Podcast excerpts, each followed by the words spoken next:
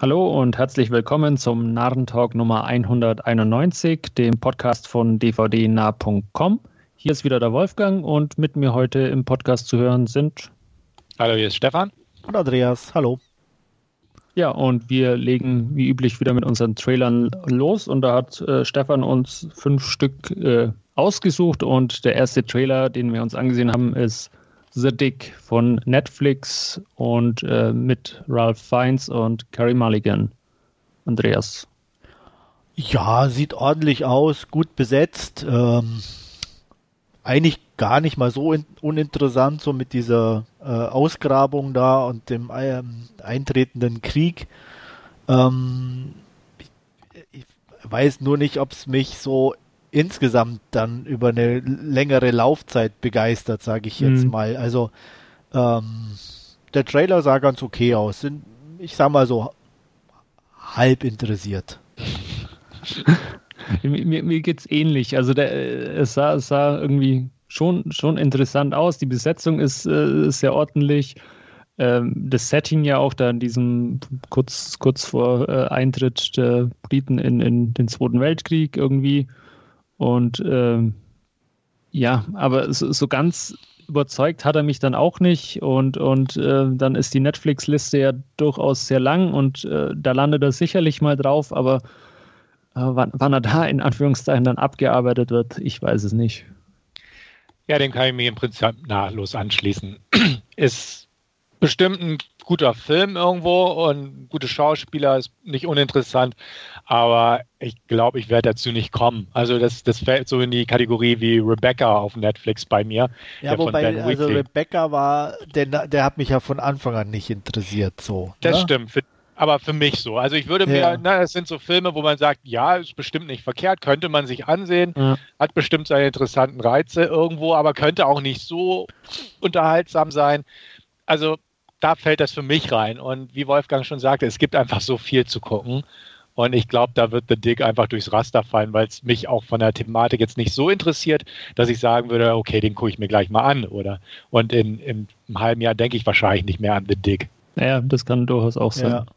Oder nochmal der Engländer, der auf einen Hügel stieg und von einem Berg herunterkam, anschauen. Den habe ich auch noch nie gesehen. Der ist ganz auch. lustig. Mit Hugh Grant war ja, das, ich, ich weiß schon, das, das, ja? das habe ich noch im Kopf, komischerweise, ja. obwohl ich den nie gesehen habe. Okay. ja, ich weiß nicht, an den hatte ich mich irgendwie er erinnert gefühlt, aber der ist vermutlich auch nur wegen Setting ein bisschen. Mhm. Okay. Habe ich auch nie geguckt. Ja. Gut, sonst noch was zu The Dick? Nein. Dann mach mal weiter und ähm, ja, vielleicht kann uns Nobody ja mehr begeistern. Stefan? Fragezeichen. Äh, begeistern ist zu viel gesagt, aber da den könnte ich mir angucken oder würde ich mir durchaus angucken, einfach in der Hoffnung, ähm, kurzweilige Actionkost geboten zu bekommen. Das ist so das Einzige. Also es ist so dieses typische John Wick-artige mhm. und kennt man inzwischen schon, ist jetzt nicht verkehrt. Ähm, der Regisseur, ja, ist auch so, geht so für mich. Hardcore Henry war jetzt nicht so ganz meins. Ähm, aber wie gesagt, es sieht einfach hier so, so nach John Wick Art aus. Und auch so dieses, ne, er ist ein Normalo, aber hat doch ein Geheimnis. Und ne, John Wick war ja auch nur oberflächlich so der nicht, nicht Kenner und war dann plötzlich der Superkiller. Aber ähm, ja, es ist okay. Also erwarte ich nicht viel von, aber so bei Gelegenheit, wenn ich mal wieder Lust hätte, was weiß ich, 100 Minuten Actionfilm ja. zu gucken, dann, dann könnte der durchaus äh, da in dieses Beuteschema fallen in dem Moment. Ja, also ich werde mir den sicherlich irgendwann mal angucken. Am Hardcore Henry war okay. Äh, war jetzt auch. Was, was ist denn Hardcore Henry? Ähm, das ist, glaube ich, ich weiß nicht, sein erster größerer Film gewesen oder so. Das hm. ist im Endeffekt auch ein Action-Baller-Film aus der Ego-Perspektive. Ah, okay. Ne? Also wie so ein First-Person-Shooter als Film. Äh, aber auch konsequent durchgezogen ziemlich. Ja, da, dafür ist das ganz cool, aber ja. auf Dauer irgendwie ermüdend. Also. Ja, natürlich. Also ne, deswegen denke ich mal, könnte Nobody vielleicht da auch ein bisschen besser passen. Es gibt noch ein Musikvideo von ihm, äh, ein sehr blutiges auf, auf YouTube. Äh, ja, das kenne ich auch. Ne, ich glaube irgendwie, ich weiß nicht, ob die Band Leningrad heißt und das Lied Kolschik oder andersrum. Ähm, das ist auch, äh, ähm, ja, er hat also optisch hat er definitiv was drauf. Also das, Ja. das muss man sagen. Ähm, Ja. Er verliert sich halt manchmal in so Spielereien. Ähm, das Hat er nicht da den, den russischen da Nightwatch, Daywatch oder sowas nee, gemacht? das oder war, ein, nee, nee, das war ein Oh. anderer. Das war Oh, Ber. Bermatov oder so ähnlich hieß der. Ah, okay, dann habe ich die verwechselt. Nee, okay. also die haben nichts miteinander zu tun. Der ist auch wesentlich jünger, der Nice Huller. ah, Also, okay. ich weiß nicht, wie man den ausspricht, aber so Mhm. schreibt man ihn zumindest. Ähm, Ja. Der Elia. Ah, ja. ähm, und ähm, nee, also von daher, ich, da bin ich also neugierig. Ich hoffe, wie gesagt, dass er sich nicht zu sehr in den Spielereien wieder verliert, aber trailermäßig zumindest äh, sieht es nach einem normalen Film mit guter Action aus. Hm, das stimmt. Wolfgang, hast du was Ja. dazu gesagt? Äh, nee, äh, aber ich kann mich da eigentlich anschließen. Also ja, zi- ziemlich an, an John Wick orientiert, aber es sieht halt einfach ordentlich aus, auch von, von den Action-Sequenzen äh, nicht, nicht allzu zimperlich und ähm, sicherlich auch bei mir irgendwann mal so ein Kandidat, aber ja, ähm, ich, ich erwarte mir da jetzt auch äh, nicht allzu viel an, von, von Nobody, aber ja, von, für so, so einen 100 Minuten sinnlosen Action-Kracher oder so ist der bestimmt gut zu gebrauchen mal. Ja. Gut, dann schauen wir weiter. Outside the Wire, auch nochmal Action-Kracher, auch nochmal Netflix mit Anthony Mackie und ja, das ist so ein Kandidat, äh, den werde ich mal anschauen. Also das ist so, der wird vermutlich äh, in, in ku- kurz nach Erscheinen bei mir äh, über den Bildschirm flimmern und äh, der sah einfach irgendwie äh, cool gemacht aus. Ist ja, ich weiß nicht, ob, ob ich es richtig gelesen habe, aus dem Augen, Augenwinkel auch wieder von diesen ähm, Extraction-Machern, oder täusche ich mich? Das weiß ich gar nicht. Und Ich glaube ja. Ich meine, ich hätte auch Weil- was gesehen. Ja, Okay. weil zumindest Anthony Mackie ja auch wieder dann äh, äh, äh, aus, aus, aus dem Marvel-Universe Mhm. Ja. gegriffen ist und äh, durchaus möglich. Ich meine, ich habe es aus den Augenwinkeln gelesen. Ich Mhm. bin mir jetzt aber nicht hundertprozentig sicher. Aber äh, Trailer sah, wie gesagt, äh, ganz, ganz nice aus und äh, auch nichts Anspruchsvolles, aber äh, äh, solide Unterhaltung wird es vermutlich werden. Ja, sieht aus. Also den werde ich mir sicherlich auch angucken. Science Fiction mag ich sowieso. Die Action ist auch in Ordnung. Also da bin ich definitiv dabei. Aber jetzt auch nichts tiefergehendes. Ja, geht mir genauso. Sehe ich auch so. Also der wird mitgenommen, weil er auf Netflix ist und äh, könnte ganz unterhaltsam werden, ganz nett. Und ähm, habe mich so ein ganz klein bisschen am Anfang mit ähm, diesen Fluggeräten an den, ah, wie hieß denn der, Spectral auf Netflix erinnert, der aber düsterer war und so. Ja, Okay. ja, so ein bisschen, stimmt. Ja. Ja. So ein bisschen einfach auch Science Fiction, viel Ja. Action und so, den, den ich ziemlich cool fand. Der und war ganz gut, ja, der hat mich auch überrascht. Und vor allem, der, der, der hatte man so gar nicht auf dem Schirm irgendwie. Ne? Mhm. Genau, also der hat mich echt positiv überrascht und den mag ich. Und ja, vielleicht ist das auch so ein Ding. Und wie gesagt, eine Action kann man sich immer mal angucken, wenn man ja Lust darauf hat. Und das ist ein bisschen hochwertiger produziert als die übliche B-Movie-Ware. Also Ja. warum nicht? Ne? Und dann nimmt man den einfach mit. Also sehe ich auch so. Gut. Ähm, Darf ich da noch kurz äh, noch Ja. einmal zurück? Also der äh, Regisseur, den Stefan meinte bei Nightwatch und Daywatch ist Beckman Bethoff heißt der und der hat unter Timur. anderem auch diesen Abraham Lincoln Vampire Hunter und Wanted gemacht. Okay, und der, der Elia hat vorher nichts wirklich gemacht, außer Hardcore Henry? Okay. Ähm, nee, also nichts, was bekannt wäre. Also Hardcore Henry und dann äh, diesen, diesen Video-Dingens. Ja. Und ich glaube dann eher so Kurzfilme auch nur. Ich Okay. glaube wirklich, dass Hardcore Henry müsste, glaube ich, so wirklich sein erstes, also sein, sein Langspieldebüt gewesen ja, dann habe ich die definitiv zusammengewürfelt in einem Topf. Ja. Ja, keine Ahnung, okay. Ah, der Clip ist auch gut. Es ist, glaube ich, mit so, einem- so einem Mädel oder so, ne? Und so einem Banküberfall oder irgendwie sein. sowas, nee, das ich. spielt im Zirkus. Okay, aber dann gibt es noch einen von ihm. Okay. Definitiv auch. Ähm, auch in dieser hyperkinetischen Art gefilmt. irgendwie einen Überfall oder einen Banküberfall auch mit einem Mädel und dann so eine Verfolgungsjagd und dann springen sie auch von einem Auto zum nächsten. Okay. Da gibt es also definitiv der, noch einen. Der sagt mir jetzt nichts so Okay. ihm, weil Ja. Ich kann ja parallel zum nächsten Trailer mal recherchieren. Gut. ja, äh, unser nächster Trailer ist Shadow in the Cloud. Ähm, Andreas, was hältst du von dem? Ach, sieht spaßig aus. Also ich bin jetzt zwar kein Fan von, von Chloe, aber hier scheint sie da doch irgendwo so ein bisschen die, die, die Tafel äh, rauszuholen und das passt irgendwie ganz gut. Ich bin noch nicht so äh, überzeugt von den CGI-Effekten, von dem komischen Monsterchen, das da noch so rumhüpft, Ja. aber für, für 90 Minuten dumme Unterhaltung scheint er ganz gut und passend zu sein. Es ist äh, irgendwie ähm, tough, hier auch ihre, ihre Kick-Ass-Rolle irgendwie und das halt Ja. da diesen Film äh, irgendwie äh, rübergebracht und, und ich habe ich hab den spätestens dann gefeiert, wie sie da aus dem Flugzeug fällt auf dieses japanische Kampfflugzeug und wieder nach Mhm. oben geschleudert wird. Das ist so dämlich, aber ich habe es gefeiert. Ja. Ja, Ist halt äh, wieder für auch mich nur auch. zu hoffen, dass es nicht so wieder die coolste Szene ist, so ungefähr, und dann im Film selber nichts mehr übrig ist. Ja. Ähm, aber ja, auch, auch für mich wäre das durchaus so, so ein Kandidat, weil er halt einfach auch äh, so, so sinnlos und, und überdreht ist und dann ja wohl äh, ein Großteil der Handlung wohl auch in diesem äh, äh, ähm, Kampfbomber oder was auch immer sieht spielt, so wo aus, sie als da wäre in da das, meiste drin, ja. und äh, ja, also de dem werde ich sicherlich mal eine Chance geben. Ähm, sehe ich ganz genauso. Also der könnte einfach so ein spaßiges Ding sein. Ähm, ne? Chlo- Chloe Moretz im Bomber gegen Gremlin. Warum nicht? Ne?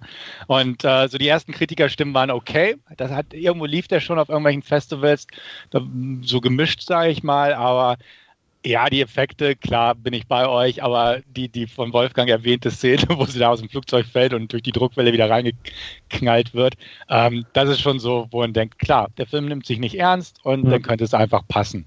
Also ja, den, den gucke ich mir an, bestimmt mal. Und in der Hoffnung, dass der einfach da sich durchweg nicht ernst nimmt und ähm, Spaß macht, sag ich mal. Ja.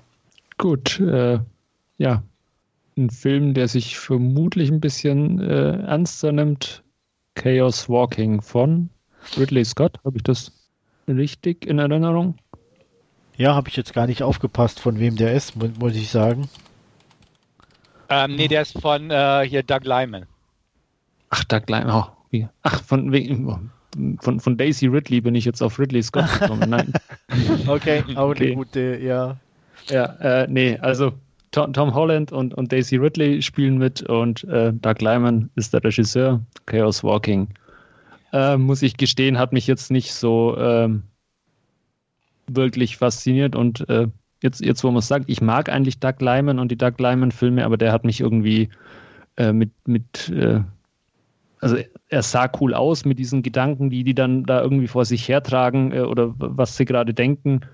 Ähm, aber mich, mich hat er inhaltlich irgendwie äh, nicht gepackt, da dieses Western-Science-Fiction-Setting ist, aber eigentlich auch immer rel relativ gern genommen. Ich bin großer Fan von, von Firefly, wo, wo sehr ähnlich ist, auch mit, mit Western und Science-Fiction. Aber äh, irg irgendwie hat, hat mich Chaos Walking nicht, nicht mitgenommen. Nee, Mich auch mitgenommen nicht. hat er auch, mich auch nicht, aber ich werde ihn trotzdem angucken.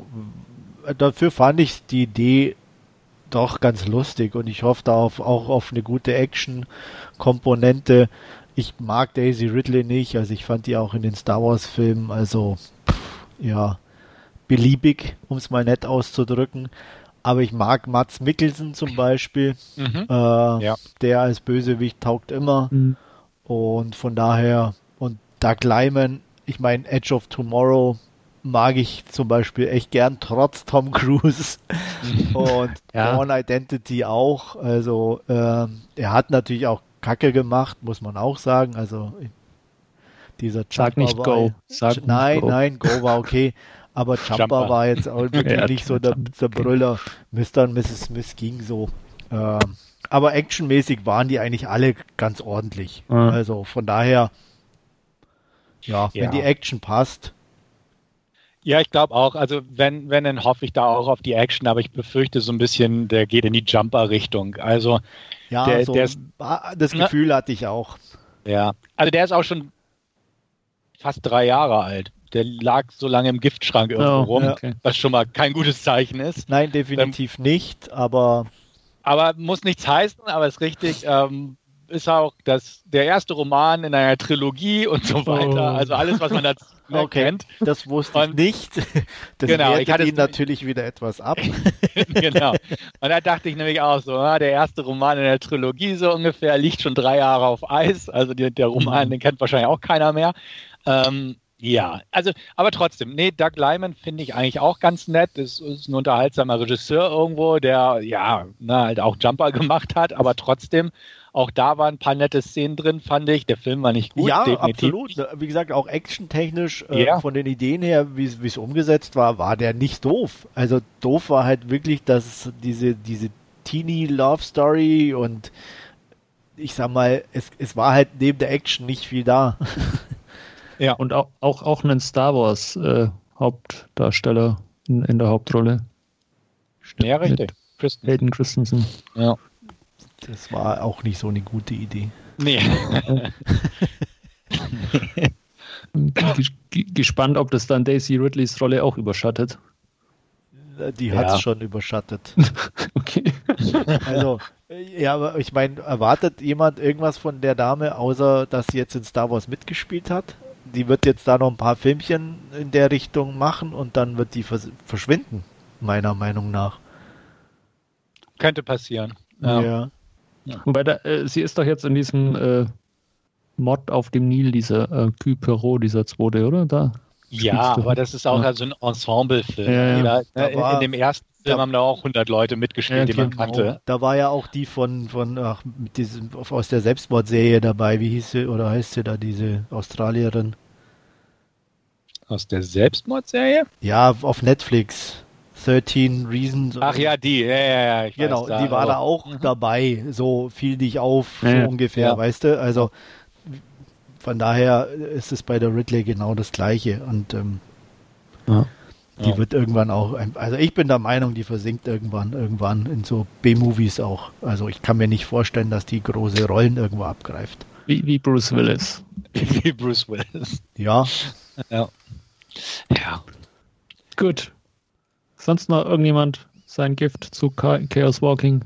Nee, aber ich könnte noch nachliefern. Ich Ja. habe recherchiert. okay, hast du gefunden? Es ist ein Musikvideo von The Weeknd, nennt sich False Alarm. Okay, Genau. Und hat das auch kenne dick, ich noch nicht, okay. hat auch dick äh, wenn, wenn man auf Play drückt bei YouTube, eine dicke Parental Advisory and Viewer Warning Ja, ja, über Gewalt und explizite Gewalt und so weiter. okay. Also das, äh, den, der ist ganz lustig. Also der, wenn Wolfgang Hardcore Henry noch nicht kennt, kann er sich den Stil mal da so ein bisschen angucken. Gut, wer- werde ich machen. So Weekend war's. ja. Ja.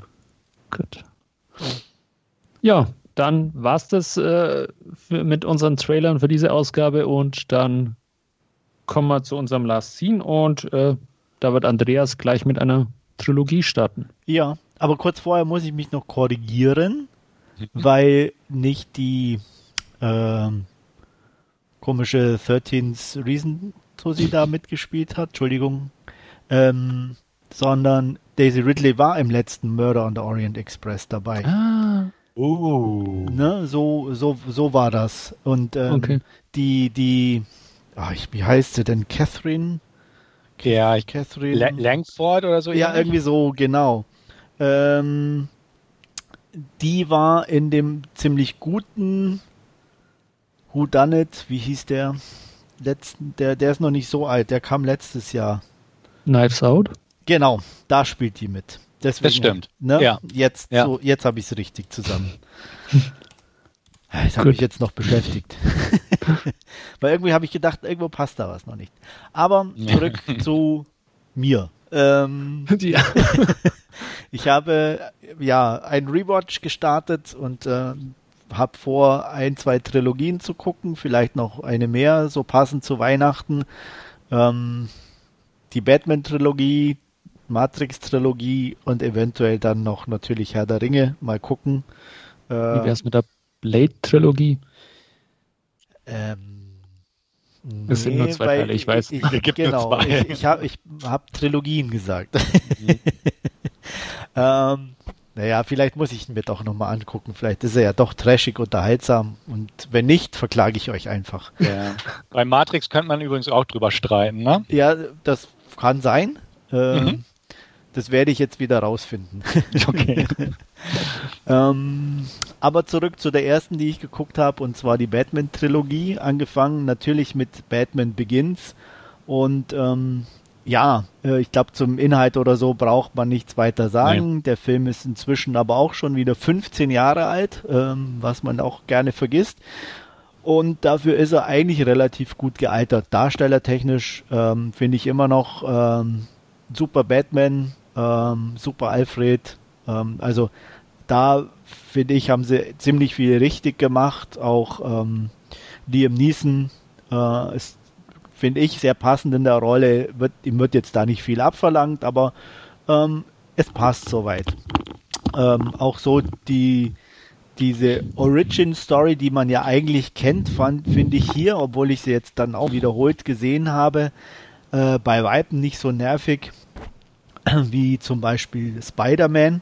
Ähm, ich weiß nicht warum oder woran das liegt, das kann ich nicht sagen. Aber hier war das echt angenehm wieder zu gucken.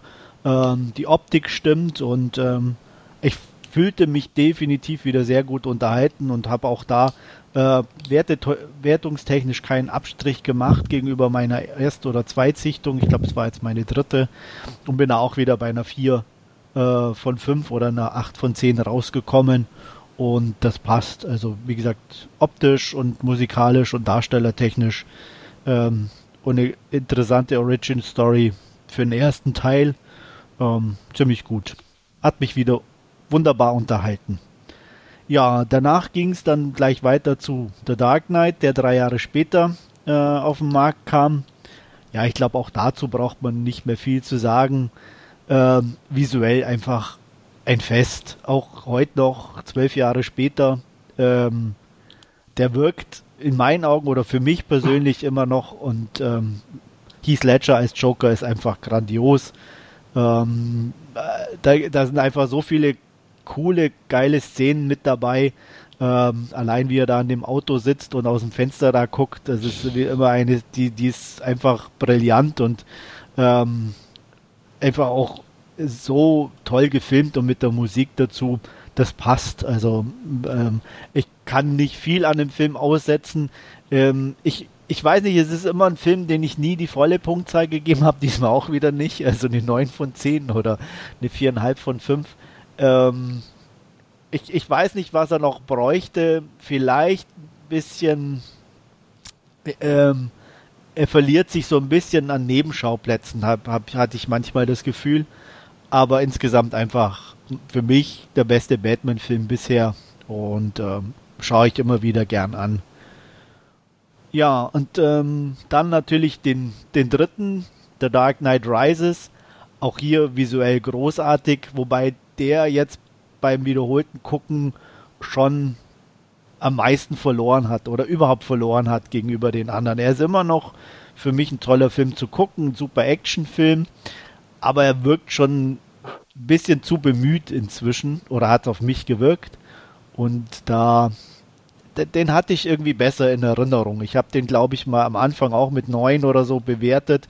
Ich mag den immer auch noch gern. Ähm, fand auch ähm, Catwoman halt super hier und auch so das Drumherum ähm, mit, mit, mit diesem Lockdown. äh, auf der Insel und das, äh, das passte und äh, war trotzdem unterhaltsam. Aber hier gab es eben eine kleine Abwertung auf 8 von 10 äh, Punkten. Und, äh, aber insgesamt als Trilogie eine der besten Trilogien meiner Meinung nach und immer wieder unterhaltsam und ähm, werde ich sicherlich irgendwann wieder mal gucken. Kann ich also nur empfehlen. Ich glaube, der, der letzte, also Dark Knight Rises, der ist so ein bisschen in die Länge gezogen. Das ist, äh, dem, dem ja, hätte ein bisschen auch. straffen, glaube ich, nicht, nicht. Ja, halt auch durch die, durch, durch die Nebenschau, durch das, dass ja. er dann in dieses Gefängnis und bis er daran mhm. sich wieder berappelt und dann wieder zurückkommt. Und äh, also er ist dann so auch, auch, eigentlich waren die ersten beiden halt ja immer Batman plus Gegenspieler. Und hier ist es halt schon so, Batman ist eine Zeit lang komplett weg. Also es ist eigentlich gar kein richtiger Batman-Film in dem Sinne, sondern ja, Batman und Wannabe Robin oder so. Mhm. Ähm, da war halt für mich zu viel Augenmerk auf, auf, auf, auf die Geschichte noch ein bisschen gelegt. Das hätte man meiner Meinung nach verkürzen können. Ja, ich mag die drei auch sehr gern. Ich habe die schon länger nicht mehr geguckt. Irgendwann habe ich Batman Begins nochmal geguckt, aber bin dann irgendwie nicht weitergekommen. Ähm, werde das irgendwann nochmal nachholen. Ich glaube, meine Freundin kennt die nicht. Okay. Weil sie einfach so, ach, Comicbook, äh, muss ja, nicht ja. sein. ähm, aber dann kann man sie auf dem Wege, weil es ja doch ein Absolut. bisschen seriöser als manche ist, ranführen. Also dementsprechend bestimmt gucken wir die demnächst mal irgendwie, wenn sich das anbietet. Und ähm, also nee, ich freue mich drauf. Ich habe die gut in Erinnerung. Ich habe auch den dritten als schwächsten in Erinnerung und den zweiten als stärksten. Ähm, mal gucken, ob sich das so weiter fe festigt oder irgendwie verändert hat über die Zeit. Aber ich kann ja einfach sagen, das sind gute Filme ja. und einfach haben einen coolen Spin auf Batman gesetzt, nachdem man es zuvor ja. halt anders gesehen hat und danach halt auch wieder anders gesehen hat mit Ben Affleck und so dabei ja, gute Filme. Christopher Nolan kann Regie führen, ist gut, hat immer ein paar nicht perfekte Eigenschaften, aber ich mag die Filme und hatte die auch alle im Kino gesehen, die drei und gern wieder.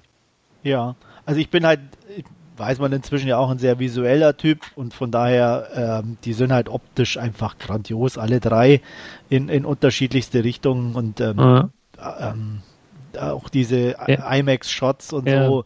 Ich, ich wollte gerade sagen, also allein die, äh, allein wie die integriert sind in, in uh, The Dark Knight, wo, also du nimmst es ja nur unterbewusst wahr, dass jetzt das Bild aufgezogen wird ja, und, das, und das ist wird. auch immer wieder was, was ich so positiv feststelle, so. Ja.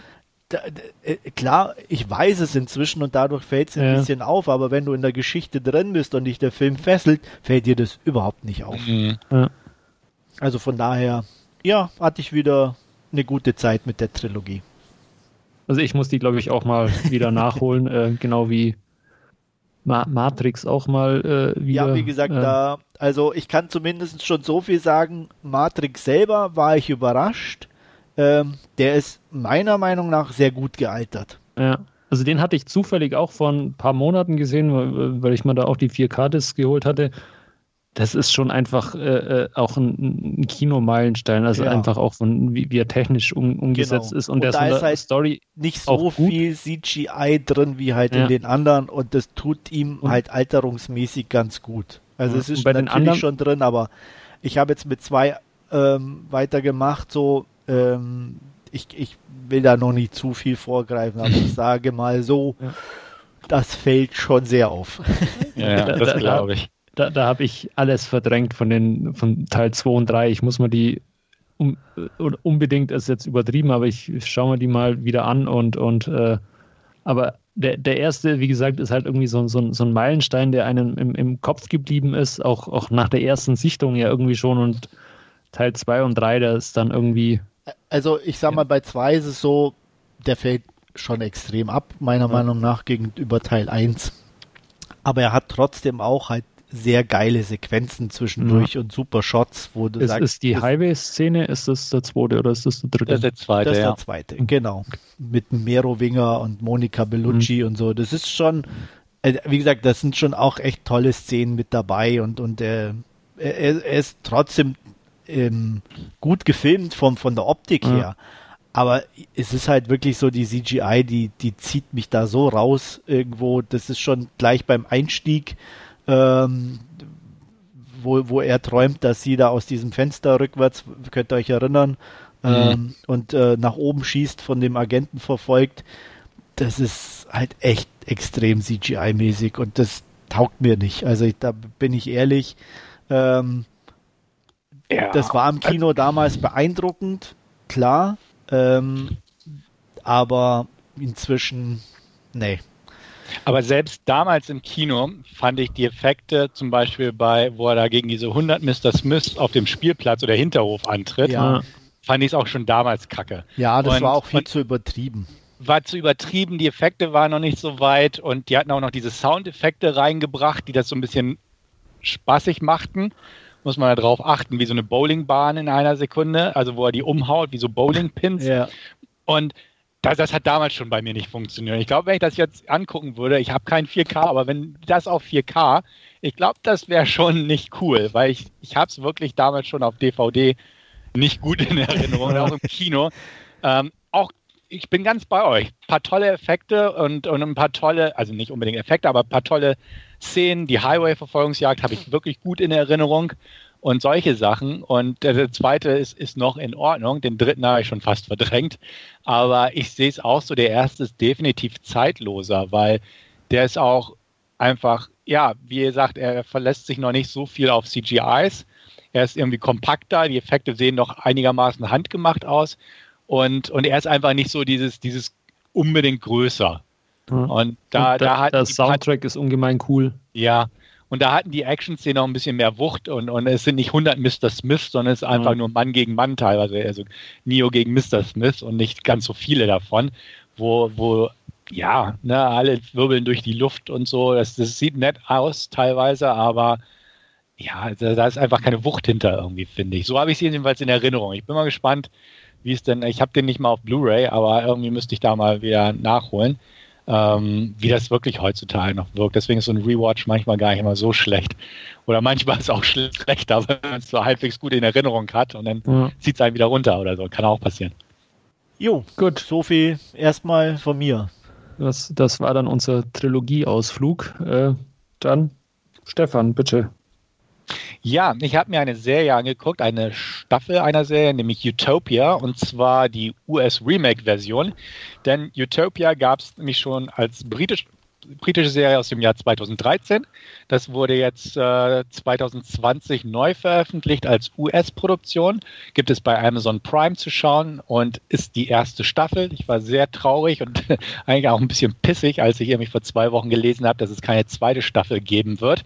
Das wird, könnte manche davon abhalten, sich die erste überhaupt anzugucken.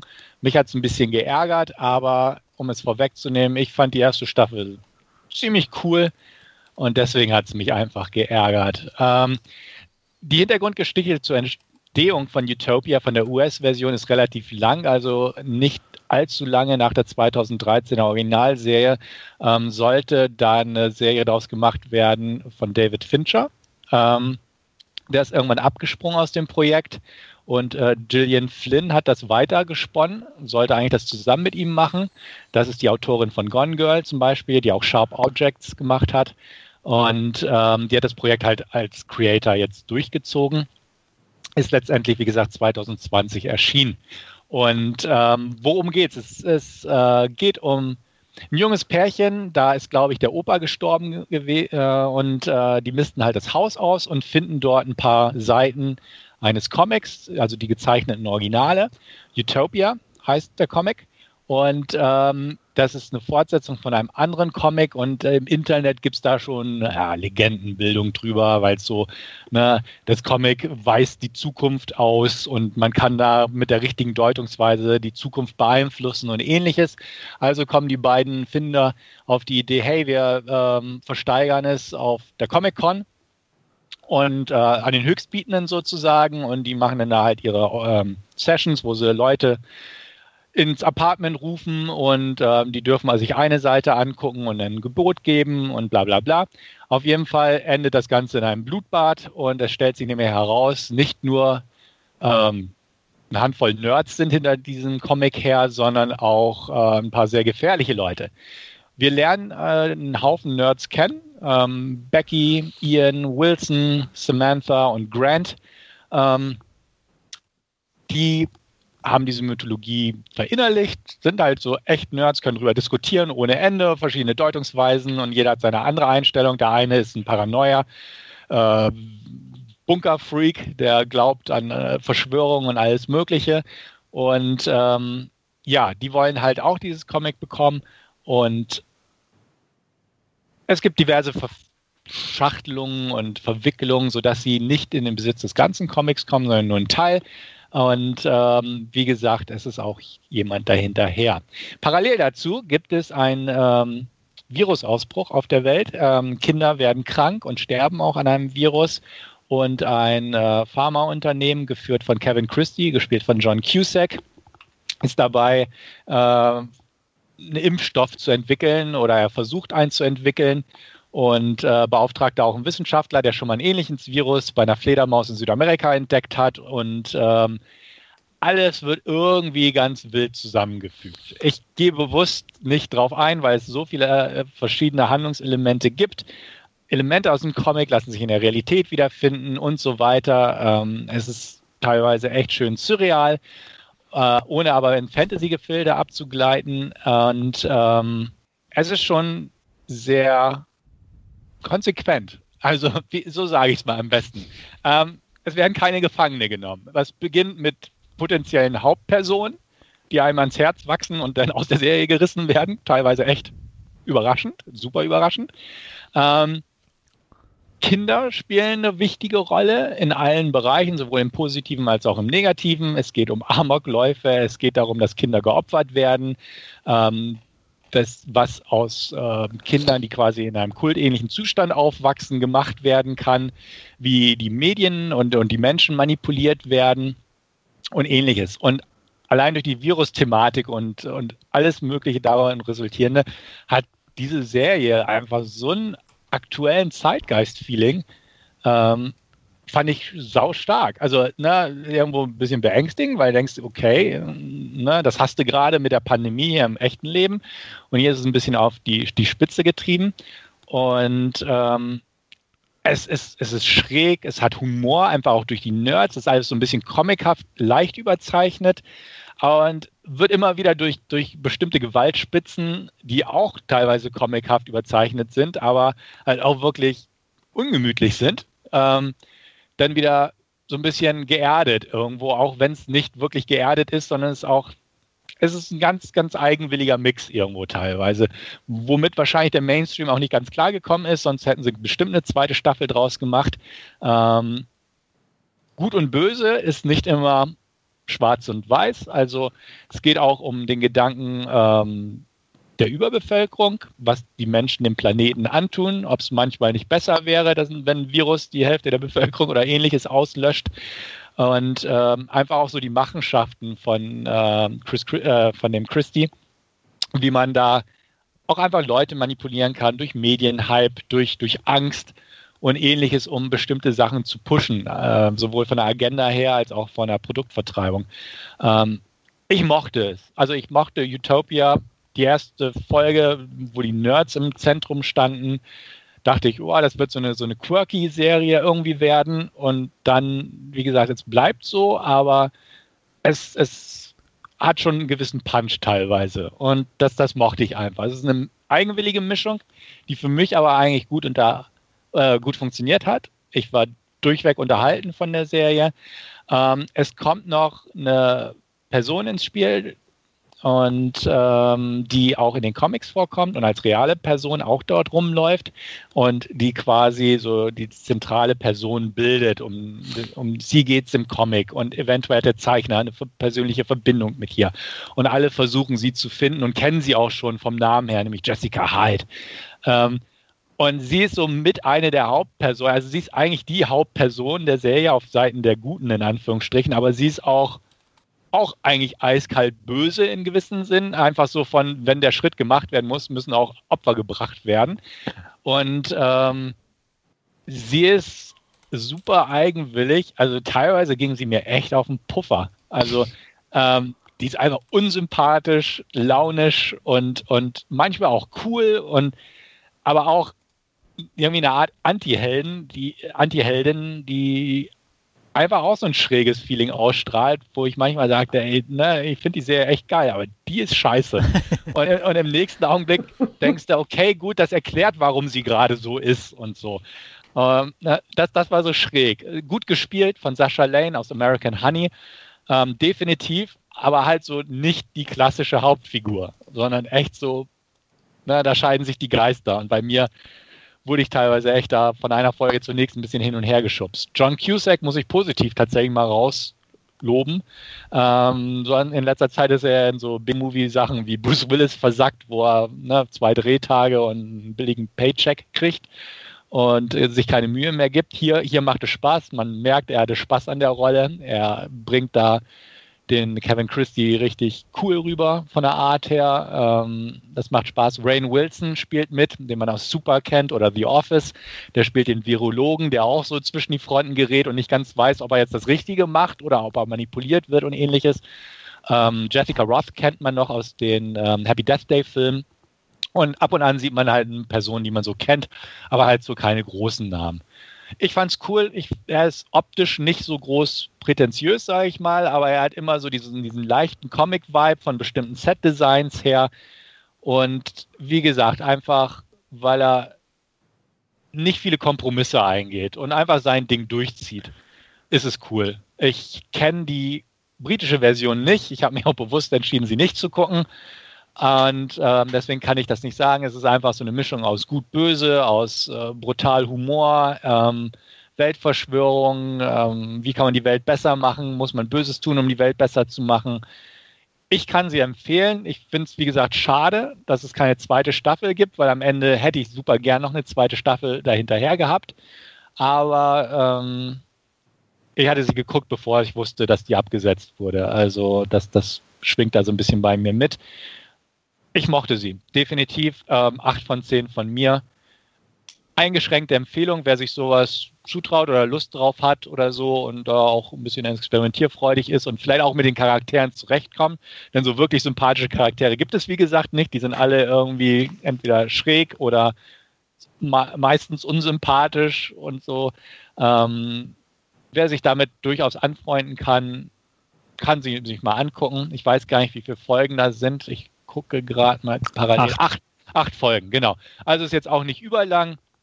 Kann man sich gut angucken. Ist eine Empfehlung von mir. Ich mochte es. Und Utopia US-Version kriegt einen Daumen hoch von mir.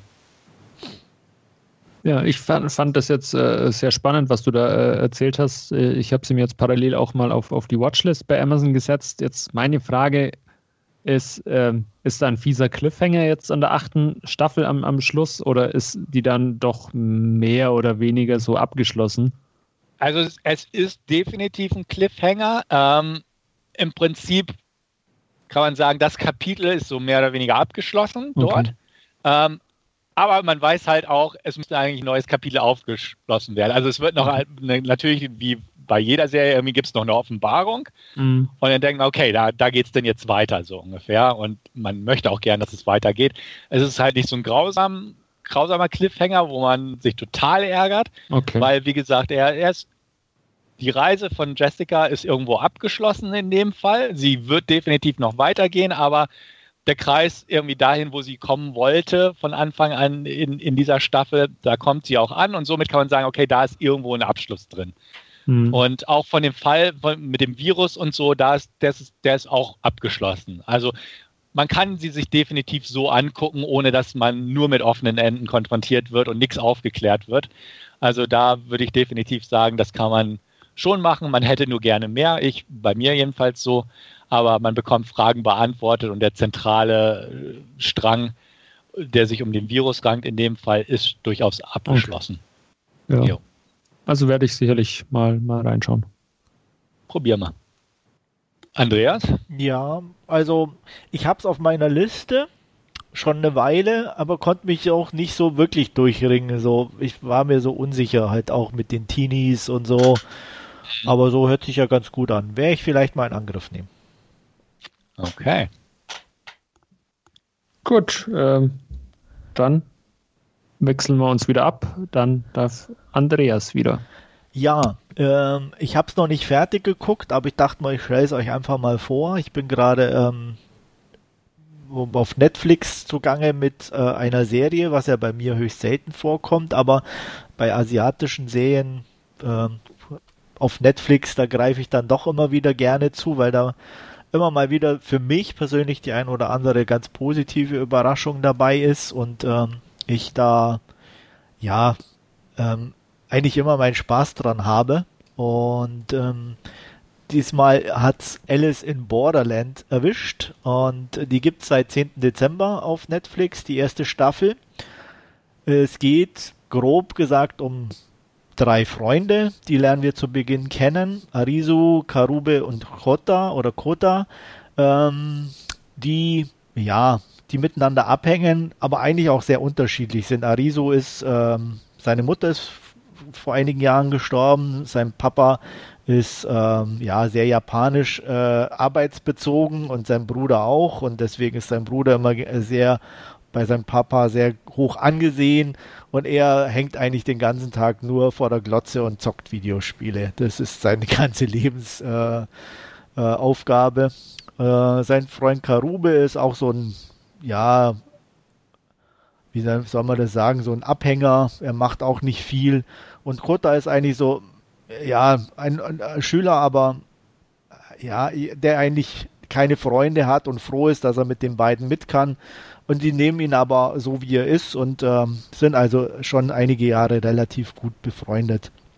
An einem dieser Abhängtage, die sie miteinander verbringen in der Stadt, ähm, ja, machen sie wieder Quatsch, lösen einen Verkehrsunfall aus, flüchten vor der Polizei ähm, in Nebenstraßen und stellen dann plötzlich fest, okay, irgendwas passt hier nicht. Äh, auf einmal ist es alles still. Als sie wieder dann zurückgehen, ähm, ist Tokio ausgestorben und äh, es gibt keinen weiteren Menschen zu sehen. Ähm, sie suchen und suchen, können erstmal niemanden finden und ähm, kommen dann an eine, ja, mehr oder weniger zufälligerweise an eine Stelle, an der plötzlich Licht erscheint und äh, sie zu einem Spiel aufgefordert werden. Äh, es erscheinen noch ein, zwei andere Personen, die das gleiche Problem haben wie sie und ähm, ja, das Spiel ist auf Leben und Tod im wahrsten Sinne des Wortes. Sie müssen sich durch mehrere Räume kämpfen, indem sie, also nicht kämpfen, aber halt äh, immer wählen zwischen zwei Türen. Und wenn sie die falsche Tür wählen, äh, kommt ein Laser aus dem Nichts und verpasst ihnen einen Knop Kopfschuss, was eine der beiden Mitspielerinnen oder eine Dame, die da mit dabei ist, als sie den falschen Raum wählt, ganz schnell äh, zu spüren bekommt. Ähm, sie schaffen es, ähm, diese Aufgabe zu, zu, bewältigen, bekommen eine Spielkarte, äh, ich glaube eine Kreuz 3 oder so ähnlich, und ähm, stellen dann fest, dass diese 3 für drei Tage steht. Also sie haben ein drei Tage Visa äh, und haben Zeit, sich in dieser Welt Parallelwelt, das wissen sie alles noch nicht, aufzuhalten, bevor sie wieder ein neues Spiel spielen müssen, um sich wieder ein neues Visa sozusagen über ein paar Tage zu erarbeiten. Und äh, ja, sie versuchen halt rauszufinden, was es damit auf sich hat und spielen ein Spiel nach dem anderen. Das ist relativ blutig in Szene gesetzt teilweise. Die Games sind auch sehr abwechslungsreich. Also es gibt ähm, ähm, wie gesagt, ähm, das eine war so, die Tür rauszusuchen. Beim zweiten Mal war es eine Art Fangen. Das Blöde war nur, dass der Fänger eine Uzi dabei hatte und ähm, sie sich in, einem, in, in einem, so einem Gebäudekomplex äh, einen Safe Room finden mussten, in dem sie sich verstecken konnten. Also es ist sehr abwechslungsreich von den, von den Spielen. Ich bin jetzt ungefähr bei der Hälfte, muss sagen, hab meinen Spaß, wenn man asiatische äh, Serien mag, die an Mangas angelehnt sind oder auf Mangas basieren und auch äh, mal das ein oder andere Logikloch äh, geflissentlich übersehen kann, dann macht man hier, glaube ich, nichts falsch. Ich weiß nicht, ob es bis zum Schluss durchgängig unterhaltsam ist, weil es zumindest vom, vom Ablauf her natürlich schon ein bisschen repetitiv ist, von den Spielen her so. Ähm, aber es gibt auf jeden Fall schon nach drei, vier Folgen äh, ja einschneidende Ereignisse, wo ich dann auch etwas überrascht war und noch nicht so ganz weiß, ob das gut ist und in welche Richtung es weitergeht. Da lasse ich mich auch noch überraschen. Aber bisher fühle ich mich auf jeden Fall unterhalten und äh, werde euch dann, wenn sobald ich sie durchgeguckt habe, äh, in Gänze informieren. Sehr schön. Ja. Achso, übrigens, der Name Alice in Borderland kommt, äh, habe ich gelesen, wusste ich vorher auch nicht, daher, dass der Hauptprotagonist äh, Arisu, sein Name im äh, Japanischen so ähnlich klingt wie Alice. Äh, wohl Alisu oder Alice. Und okay. Ähm, daher kommt wohl der, der Titel, weil Alice in Borderland in dem Sinne erstmal nicht so viel Sinn macht. Okay. Ja. Kann, kann, kann ich im Prinzip dasselbe sagen wie, wie vorhin bei, bei Stefan. Äh, die liegt auch schon auf meiner Netflix äh, Liste, ja. äh, aber so, so, viel anzuschauen, so wenig ich Zeit. Ich weiß, ich habe dir auch schon vor ewigen Zeiten mal Smoking empfohlen, als, als ja. äh, japanische Serie auf Netflix. Die hast du, glaube ich, bis jetzt auch noch nicht geguckt. Nee. also, ja, aber macht ja nichts. Ich meine, äh, ja gibt ja genügend andere und äh, ich, wie gesagt, ich gucke vieles, was ihr guckt, nicht an, dann, weil es mich nicht interessiert, aber ja. so bei den asiatischen Sachen, äh, sei es jetzt Japan oder Südkorea, da bin ich äh, schon dabei, wobei Südkorea auch nochmal ein bisschen eigen ist, weil die schon sehr, die Serien immer sehr lang sind, mit 15 bis 16 Folgen und da jede Folge eine gute Stunde immer lang ist. Mhm. Ähm, und das ist schon, da hat man manchmal das Gefühl, dass das ein bisschen zu viel ist. Ja, auf jeden Fall so viel dazu. Ja, dann bin ich mal gespannt, was du erzählst, wenn du durch bist. Ja. Gut. Dann gehen wir wieder zurück zu Stefan. Ja, ich habe mir noch eine Serie angeguckt. Ähm, offiziell ist es keine abgeschlossene Serie, aber kann gut sein. Zero Zero Zero heißt die. Ähm, ist eine italienische Serie, muss man dazu sagen. Und ähm, wurde geschaffen, sage ich mal, von Stefano Solima, der unter anderem auch an Gomorra, Subura beteiligt war und zuletzt Sicario 2 inszenierte. Und von dem Stil der genannten Filme und Serien ähm, passt das auch wieder, denn es ist eine gritty Gangster-Geschichte sozusagen, aber auch recht komplex. Ähm, worum geht's? Es geht im Prinzip um eine Ladung Drogen. Und zwar beginnt die Handlung in Italien, in Süditalien, wo ein alternder Mafioso, ähm, der dazu gezwungen ist, äh, in so einem kleinen Bunker unterm Schafstall, hätte ich fast gesagt, zu hausen, ähm, seinen alten Ruf wieder aufleben lassen möchte, indem er Frieden schließt mit seinen Kontrahenten oder mit seinen Mitbewerbern und ähm, eine riesige Menge Kokain aus Mexiko bestellt und die zu einem recht günstigen Preis verkaufen möchte, um quasi seine Schuld abzuarbeiten und einfach wieder gute Stimmung zu schaffen unter den Leuten, denn dort alle Sippen sind so ein bisschen manchmal sich nicht ganz koscher und der hat den schon mal übers Ohr gehauen und der hat den schon mal umgebracht und so. Also klassische italienische Mafia. Ähm, Strukturen sozusagen. Auf jeden Fall bestellt er halt diese riesige Menge an Kokain ähm, bei einem mexikanischen Kartell, natürlich in Anführungsstrichen. Die beschaffen es und kümmern sich darum, es ähm, ja, zu verschiffen, sage ich mal. Um das äh, über die Bühne zu bringen, äh, wird ein Broker-Unternehmen sozusagen angeheuert, ein Unternehmen von Edward Linwood, ähm, gespielt von Gabriel Byrne. Und ähm, der wird damit betreut, ähm, sozusagen mit seiner Shipping Company und seinen ganzen Verbindungen sicherzustellen, dass die Ware von A nach B kommt. Und ähm, seine beiden Kinder, sind ebenfalls in dem Unternehmen. Die eine ist Emma, gespielt von Andrea Riceborough, und der andere Chris, gespielt von Dane DeHaan. Und ähm, ja, durch einen bestimmten Verstrickungen und so ist Edward irgendwann nicht mehr in der, dazu in der Lage, die, den Transport zu begleiten und zu überwachen. Also müssen die Kinder ran äh, und das mit übernehmen. Ähm, die Serie spielt im Prinzip an den drei genannten Schauplätzen. Ähm, sie verfolgt die, Geschichte in Italien weiter, sie verfolgt die Geschichte in Mexiko weiter und auch den Transport, der unter anderem halt über die, die Weltmeere geht und äh, auch in Marokko irgendwann ankommt. Und ähm, diese ganzen ähm, Zahnräder, die im Prinzip ineinander greifen, werden ähm, mit einer guten Portion Ruhe, ohne dass es langweilig wird, beleuchtet. Ähm, zum Beispiel da in Italien gibt es halt auch den Enkel von dem Mafia-Boss, der alles tut, um, äh, naja, zwar die Familie aufrechtzuerhalten, aber auch seine Familie zu schützen, aber auch verhindern möchte, dass diese Lieferung ankommt, weil er möchte nicht, dass der Großvater rehabilitiert wird, weil der eventuell was mit dem Verschwinden seines Vaters zu tun hat. Und solche Geschichten. Und wir verfolgen auch in Mexiko das Kartell im Prinzip, das dafür zuständig war, diese Ware auf den Weg zu schicken. Ähm, und auch eine mexikanische Spezialeinheit, ähm, die äh, natürlich Anti-Kartell Aufgaben übernimmt, aber irgendwann die Seiten wechselt und dann sich nach und nach mit äußerster Gewalt ähm, ja auch zu erstmal in diese Kartelle reinkommt und dann zu einer eigenen Macht in Monterrey, Mexiko entwickelt und eigentlich noch brutaler vorgeht als die Kartelle und äh, quasi die Seiten wechselt, weil es einfach lukrativer ist.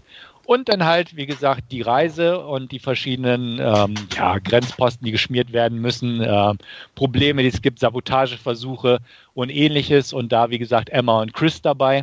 Ähm, Chris auch, hat auch eine Krankheit, die langsam ausbricht, äh, wodurch er immer Muskelzuckung bekommt und die wird ihn irgendwann umbringen, wie auch seine Mutter schon dran gestorben ist und ähm, der versucht einfach damit klarzukommen und durch Medikamente und ähnliches. Und Emma ist einfach diejenige, die das ähm, Geschäftliche sieht, die das von ihrem Vater einfach richtig straight weiterführt und, und einfach Problemlöserin ist. Und ähm, wie gesagt, die Serie springt zwischen diesen, diesen Handlungssträngen hin und her, ähm, lässt sich viel Ruhe dabei, ist hochwertig inszeniert, richtig schön, richtig schön anzusehen. Ähm, gritty, definitiv. Manchmal muss man da auch schlucken, gerade in der mexikanischen ähm, Handlungsebene, wo halt wirklich mit drastischen Mitteln die Gewalt äh, gezeigt wird. Also nicht übermäßig brutal, nein, er hat eine 16er bekommen. Ähm, die Veröffentlichung, meine ich, hat eine 16er bekommen, aber schon halt wie in Sicario und ähnliches. Einfach sehr deutlich und, und nicht, nicht, nicht geschönt. Drücken wir es mal so aus. Und wenn man so weiß, was die mexikanischen Kartelle da wirklich machen, äh, was für Grausamkeiten, dann wird das ähnlich auch gezeigt. Das äh, Italienische ist halt ein bisschen ländlicher, da unten in Süditalien, alles ein bisschen altmodischer, äh, gesitteter und so das Business und auf, auf hoher See und in Häfen und äh, quer durch Marokko ist dann halt quasi die amerikanische Komponente. Ähm, immer interessant. Also Tempo ist nicht unbedingt sehr hoch. Ähm, wilde Sprachenwechsel einfach drin. Ähm, ich habe es mit Untertiteln geguckt, weil es ist Italienisch, es ist Mexikanisch, es ist Englisch und alles Mögliche. Und ähm, einfach gut gemacht. Und ich mag solche Geschichten. Ich mag, also ich mag solche Kartellgeschichten wie Sicario und ähnliches. Mafia-Geschichten sieht man nicht mehr so häufig. Fand ich auch mal wieder erfrischend, so einfach eine ruhige italienische Mafia-Komponente zu sehen und auch so dieses, ähm, wie, wie kann man Drogen verschiffen und ähm, was muss man da alles beachten und ähnliches. Auch das fand ich gut und auch, weil einfach die beiden Geschwister natürlich auch böse sind, weil sie Drogen verticken und auch da nicht gerade zimperlich vorgehen und ihnen ist egal, eigentlich ist was draus, es ist einfach nur eine Ware und sie wollen Geld verdienen. Das sind also auch keine Heldenfiguren, von denen es definitiv eigentlich keinen einzigen in dieser ganzen Serie gibt. Die sind alle einfach es ist einfach die Branche, die da beleuchtet wird. Es gibt auch keine Polizei, die das groß verfolgt. Natürlich gibt es immer wieder Polizisten, die ihnen in die Quere kommen, aber es gibt keinen extra Polizeihandlungsstrang oder ähnliches, der verfolgt wird, sondern es ist einfach mexikanische Kartell, Mafia in Italien und halt diese, diese Drogenbroker oder ähnliches, womit sie auch gerade dealen, sei es Waffen und in diesem Fall halt Drogen. Ähm, echt gut. Also mochte ich wirklich gern. Acht Folgen, konnte man sich gut angucken. Wie gesagt, ist eine italienische Produktion, hat eine internationale Besetzung. Ähm, auch durch die Sprachen ist es nicht komplett Englisch, sondern auch das wird einfach beibehalten und ähm, gefiel mir wirklich gut. Und ich weiß nicht, ob es eine zweite Staffel geben wird. Das Ende schließt es ordentlich ab natürlich in dieser Branche und so kann es immer weitergehen und man könnte auch irgendwie ähnliches fortführen. Ich habe noch nicht gelesen, dass es irgendwie eine zweite Staffel geben wird. Für mich kann das so abgeschlossen sein. Dafür fand ich das Ende sehr gelungen auch. Und äh, auch wenn halt äh, immer noch bestimmte Figuren quasi in, im Operativen sind, ohne dass da irgendwie was abgeschlossen ist. Aber so auch da, ähnlich wie bei Utopia, die Lieferung, irgendwann kommt sie an am Ziel. Gibt es auch noch ein paar Verstrickungen, wenn sie in Italien ankommt. Aber so diese Lieferung ist abgeschlossen und somit kann man sagen, falls es hier keine weitere führende Staffel geben wird, kann man sich die auch so angucken. Ähm, sie ist bei Amazon Prime zu erwerben, käuflich zu erwerben im Moment noch. Ich habe mir die Blu-ray günstig geschossen und ähm, habe es nicht bereut. Also Gute Serie, hochwertig produziert. Andrea Riceborough mag ich gern, Dane DeHaan spielt gut, aber auch die, die, mir unbekannten Darsteller aus Italien und Mexiko und wo sie noch alle herkamen, waren gut. Ähm, Jackie Cario, den, den man aus Bad Boys und Crying Freeman noch kennt, hat eine Nebenrolle zum Beispiel.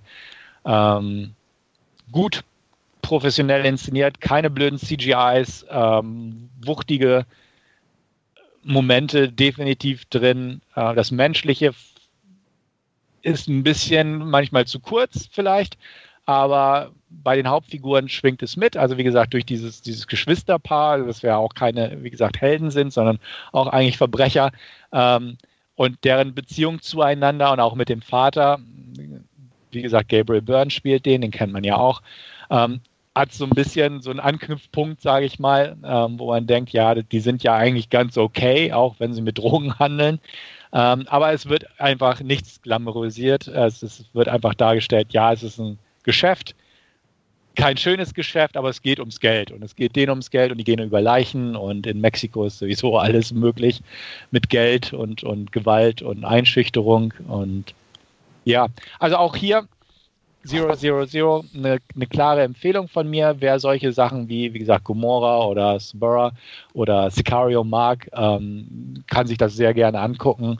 Acht Folgen, nichts wirklich dran auszusetzen. Es sei denn, man hat einfach kein Interesse, sich so eine Materie anzugucken oder braucht unbedingt einen Gesetzeshüter-Plotstrang, der sie dann irgendwie verfolgt und zur Strecke bringt. Action gibt es auch. Ähm, kein, ist keine Action-Serie, definitiv nicht. Hat einzelne Momente, Schießereien, und ähnliches. Und ähm, wird trotz seines ruhigen Tempos und Passagen, wo einfach nicht viel passiert, außer Dialoge und äh, Gespräche, ähm, wird es nie langweilig. Auch da 8 von 10 von mir. Ja, jetzt habe ich ein Problem. Wo kriegst du die her? Äh, oder, oder wie ich die drei Serien von, von heute jetzt priorisiere, mit was ich jetzt dann anfange. Warum hast du die Zero Zero auch, oder? Nee, aber äh, Interesse. Also ich, ich, kannte die vorher überhaupt nicht, äh, hat mir überhaupt nichts gesagt, aber ich bin, bin ähnlich wie Stefan einfach an dieser äh, äh Thematik mit äh, Kartellen und Drogenschmuggler äh, interessiert. Also ich mochte auch die Sicario-Filme. Ähm, ja, hat, hat, wirkt so eine Faszination auf, auf mich aus und, und, und deswegen hat, hat mich Zero Zero Zero jetzt auch sehr angesprochen und interessiert mich dann dem, demzufolge auch, auch durchaus und, und würde ich mir gern anschauen, ja. Ja, ich bin noch, ich bin nicht so der Mafia-Fan irgendwie. War ich noch nie. Ich hab's auch mhm. noch nicht geschafft, den Paten zu gucken. Uh. Okay. Ja, ähm, ich weiß nicht. Keine Ahnung. Ja, also wie gesagt, es ist auch nur ein Drittel der Geschichte, ne? aber ich, ich glaube, ich weiß, was du meinst. Ich kann es verstehen. Ja, guckt euch einfach mal den Trailer an. Also ja. so, da sieht man einfach, was, was für ein Produktionsdesign da aufgefahren wird und auch so die Verstrickung. Ähm, wenn euch der gefällt und ihr die Möglichkeit habt, irgendwann wird es den bestimmt einfach auf Prime kostenlos zu sehen geben, denke ja, ich mal. Da, da, spekuliere ich jetzt auch mal drauf, dass er ja. irgendwann dann äh, vielleicht oder dass sie irgendwann dann einfach mal äh, für umsonst quasi zu sehen ist, ohne jetzt äh, groß Geld für ausgeben zu müssen. Ja. Und, und das fällt mir gerade einfach nur mal ein, er hat auch ähm, ein Stilmittel, sag ich mal, es ist, wird ein Handlungsstrang verfolgt und dann kommt so eine Sequenz irgendwie, auch muss nicht eine Action-Szene sein, die plötzlich in Zeitlupe übergeht äh, bis zum Freeze-Frame und dann wird der parallele Handlungsstrang quasi erstmal weiterverfolgt, bis zu ja. diesem Moment, wo sich beide kreuzen. Also okay. Also es ist, eine, dass, dass man auch die andere Perspektive sieht. Also ja. wenn, ne, es geht eine Tür auf und er steht plötzlich jemandem entgegen, dann friert das Bild irgendwie ein und dann sieht man die nächsten 20 Minuten halt den Handlungsstrang von der anderen Person bis zu diesem Moment und dann geht es okay. von da aus in einem Handlungsstrang weiter. Also das fand ich auch ganz nett auf jeden Fall, ähm, weil es auch immer so die andere Seite zeigt mhm. und wo man am Anfang dachte ich, okay, wie ist der da hingekommen? Und dann habe ich das System verstanden, in Anführungsstrichen, okay, das wird dann aufgezeigt, wie er da hingekommen ist.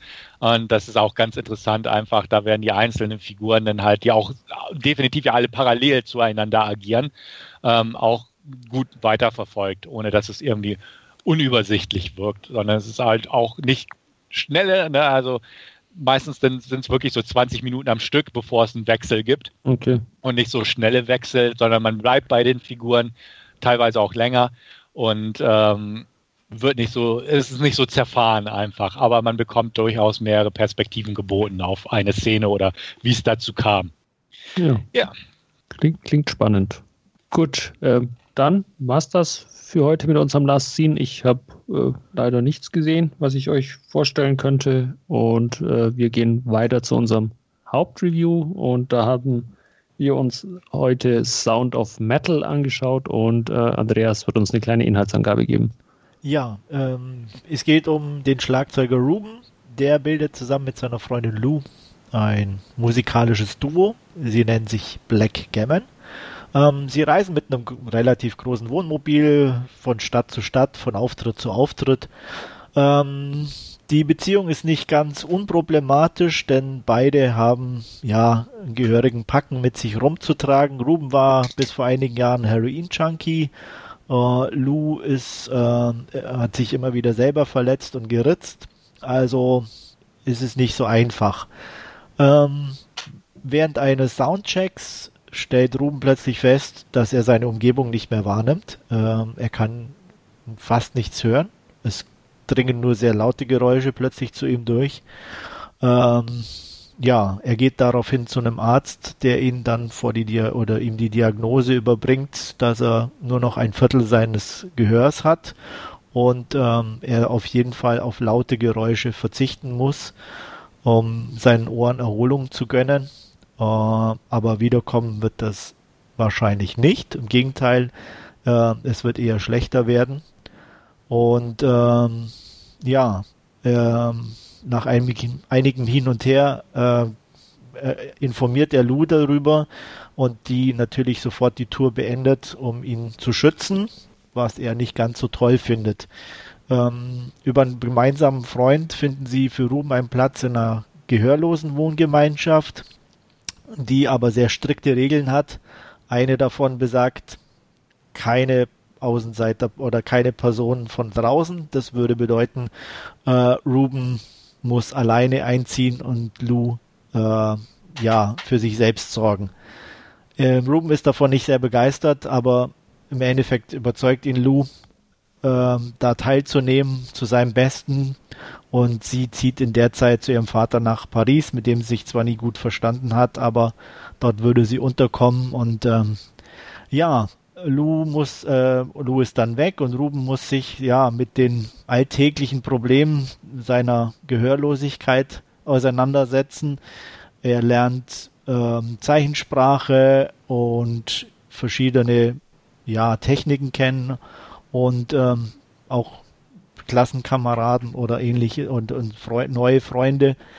Aber ganz glücklich ist er nicht. Er, ja, wie soll man sagen, er hadert mit seinem Schicksal und versucht irgendeinen Ausweg zu finden. Und ähm, ein Ausweg aus deiner Situation ist ein sogenanntes Cochlea-Implantat, ähm, das ihm mehr oder weniger sein Gehör zurückgeben kann. Und ähm, er setzt alles dran, um das in die Tat umzusetzen, was aber mit äh, enormen Kosten verbunden ist. Er verkauft seinen kompletten Besitz, Wohnmobil und so weiter, Soundanlage, alles, was er besitzt, um sich dieses Implantat zuzulegen, in der Hoffnung, wieder sein altes, normales Leben zurückzubekommen. Ob ihm dies gelingt, dazu müsst ihr den Film angucken. Ähm, wir werden jetzt ein bisschen drüber sprechen. So viel dazu. Ja, Stefan, müssen wir dazu sagen, ist leider nicht dazu gekommen. Ja, äh, der lässt den, uns den im Film Stich. Genau, äh, diesmal musste es so leider sein, nicht freiwillig, aber gezwungenermaßen. Ich werde, egal was ihr jetzt auch sagt, egal wie ihr über den Film denkt, mir ihn trotzdem angucken, denn ich habe mich im Vorfeld durchaus auf den gefreut, seit wir den auch den Trailer besprochen haben. Ja. Ich bin gespannt, was ihr erzählt und ähm, ja, er wird bestimmt am Wochenende, wenn ein bisschen ruhiger ist, auch mal in meinem Player wandern. Beziehungsweise Quatsch, Blödsinn, er ist ja natürlich auf Prime verfügbar, da gucke ich den an. Ja. Aber ähm, ja, ich bin gespannt. Gut, ähm, ja. Ich muss, muss sagen, ich, ich, ich fand den total faszinierend und irgendwie halt auch total beängstigend, den Film anzuschauen. Also allein die, diese Ausgangssituation dieser äh, Musiker, dieser Schlagzeuger, ähm, der, also für, für, für den gibt es ja fast nichts Wichtigeres als, als sein, sein Gehör für, für seine Passion und, und, und seinen, in, in Anführungszeichen, Job, den er macht.